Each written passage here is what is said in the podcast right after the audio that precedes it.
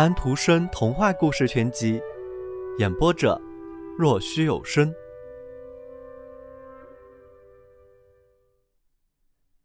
第十三页，月亮说道：“我朝一扇窗子望进去，看见一位编辑，那是在德国的某个地方，里面有漂亮的家具，许多的书和乱堆着的纸张，里面有好几个年轻人。编辑本人。”站在办公桌旁，有两本书，都是年轻作家的，需要评价。他说道：“一本是送给我的，我还没有读过它，可是它装帧很不错。您觉得内容怎么样？”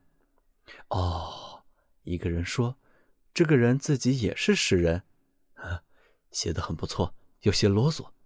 可是天哪，年轻人嘛，是很健康。”当然都是些老生常谈，但是怎么说呢？新东西并不是时时都有的。您可以说他几句好话，我根本不以为他作为一个诗人会有多大出息。然而他很博学，是一位很好的东方学者，自己的判断能力很不错。就是他为我的《居家生活随想录》写了一篇很美的评价。对年轻人应该宽容一点。可是是一个十足的蠢材。屋子里的另一个先生说道：“是最极平庸，他是再也高不了的。”可怜的家伙，第三个人说道：“可是他婶婶对他倒是蛮高兴的。”就是他，编辑先生，给您上次的那篇翻译招来了那么多订单。哦，那位好女人，哼，好的，好的。我就这样简单的评价一下这本书，肯定是天才，一件值得欢迎的礼物，诗坛的一朵鲜花，装帧漂亮，等等等等。可是那第二本，他肯定是想让我买下它。我听说这本书得到了很多的赞扬，他是个天才，您说呢？是啊，大家都这么喊。诗人说道。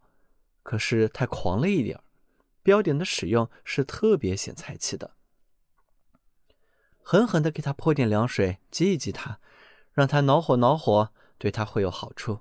要不然他会自觉了不起的。第四位喊道：“可是那就太不公道了！不要吹毛求疵、挑小错了，要为好东西高兴。这里面好东西不少，他怎么说也比其他别人都好。老天保佑，要是他真是这么一位真才，那他就能受得了尖刻的话，私下吹捧赞扬赞扬他就够了。”不要把他吹得昏头昏脑、不知所以。”编辑说道，“肯定是一位天才，有通常的粗心不严谨的地方，他也会有败笔之作。